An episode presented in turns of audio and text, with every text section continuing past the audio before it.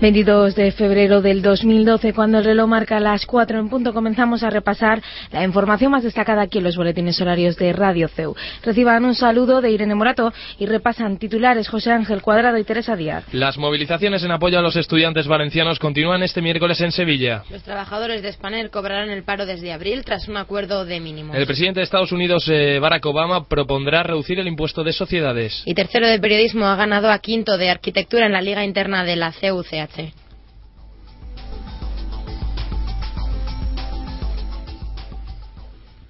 Nos centramos en las noticias de la comunidad valenciana, concretamente en política y social. Las movilizaciones en apoyo a los estudiantes valencianos continúan este miércoles en Sevilla. Las movilizaciones de apoyo a los jóvenes estudiantes de Valencia y contra la violencia policial tiene previsto continuar este miércoles en Sevilla con una manifestación que parte a las 7 horas de la tarde en la sede del Partido Popular Andaluz para continuar por el ayuntamiento y concluir frente a la comisaría de la Alameda de Hércules. Así se acordó en una improvisada asamblea popular conformada por cerca de un centenar de personas congregadas frente al Ayuntamiento de Sevilla la noche de este martes, después de que centenares de ellas, que en algunos puntos se acercaron a las mil, seguros manifestantes, marcharan por vallas de las principales calles de la capital hispalense para mostrar su solidaridad con las reivindicaciones que se extendieron por Valencia y distintos puntos de España. Y Mónica Oltra exhibe en las Cortes Valencianas una camiseta contra la acción policial con mensaje codificado para no ser expulsada. El pasado miércoles fue expulsada por llevar el lema No nos falta dinero, nos sobran chorizos. La portavoz adjunta de Compromiso en las Cortes Valencianas, Mónica Oltra, ha exhibido en el Pleno una camiseta contra la actuación policial en las manifestaciones estudiantiles de Valencia, con un mensaje codificado para evitar ser expulsada del hemiciclo, como ya le ocurrió la semana pasada. En su camiseta aparece en código Q la frase contra la brutalidad policial, Primavera Valenciana, que según ha asegurado hoy le pasaron por mensaje un grupo de estudiantes que participan en las manifestaciones. Y Mercadona saldrá este año al exterior con la compra de una cadena pequeña en un país del entorno. Apuesta por mejorar la productividad y por la cultura del mérito para salir de la crisis. Mercadona dará este año el salto al exterior con la compra de una cadena pequeña en un país del entorno que podría ser Italia, un hecho que se producirá una vez que la cadena de supermercados presidida por Juan Rocha ha cubierto prácticamente el mercado nacional. Y en el panorama nacional, los trabajadores de Spanair cobrarán el paro desde abril tras un acuerdo de mínimos. Los trabajadores de Spanair se han mostrado tristes tras firmar un acuerdo de mínimos con la Generalitat y la Administración concursal por el que se garantiza empezar a cobrar en paro el paro en abril, una comisión de recolocación de la plantilla y la agilización del cobro de las indemnizaciones a través del Fondo de Garantía Salarial.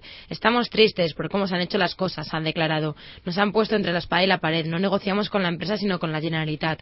No tenemos tenemos un convenio y no podemos hacer más, ha lamentado el presidente de Comité de Empresa de Spanair, Ricardo Oso, en declaraciones a los medios tras la firma del acuerdo. Y no cambiamos de tema porque Ryanair unirá Girona y Colonia desde el 15 de mayo. La aerolínea Ryanair conectará el, el aeropuerto de Girona, Costa Brava y Colonia con una nueva ruta que empezará a operar a partir del próximo 15 de mayo, según ha informado en un comunicado. La ruta contará con seis frecuencias semanales que se realizarán los lunes, martes, miércoles, jueves, viernes y domingos.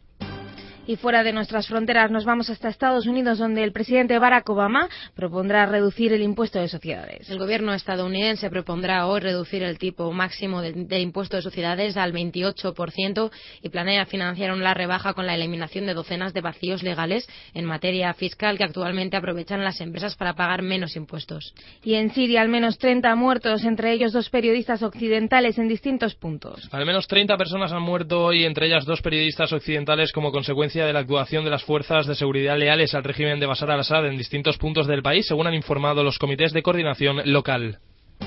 Y en cuanto a nuestra universidad, lo avanzábamos al principio de este boletín. Tercero de periodismo ha ganado a quinto de, arquitectura la Liga Interna de la Universidad CEU Cardenal Herrera. Esta mañana se ha disputado un partido de fútbol en la Liga Interna de la Universidad CEU Cardenal Herrera, que ha enfrentado a los alumnos de tercero de periodismo y quinto de arquitectura. El resultado final del partido ha sido 5-3 a favor de los de periodismo, con goles de José Ángel Cuadrado, Francisco Pertusa, Juan Martínez y Fernando Moreno. Y antes de cerrar, repasamos la condición del tiempo. Hoy se esperan cielos despejados con temperaturas de hasta 10 grados esta mañana y llegarán a los 17 durante la tarde. Hasta aquí nuestro informativo de las 4. Recuerden que la próxima cita con la actualidad la tienen puntual a las 5 con F Radio y que Radio CEU volverá mañana a partir de las 12 con la chimenea. Hasta entonces que acaben de pasar una buena tarde.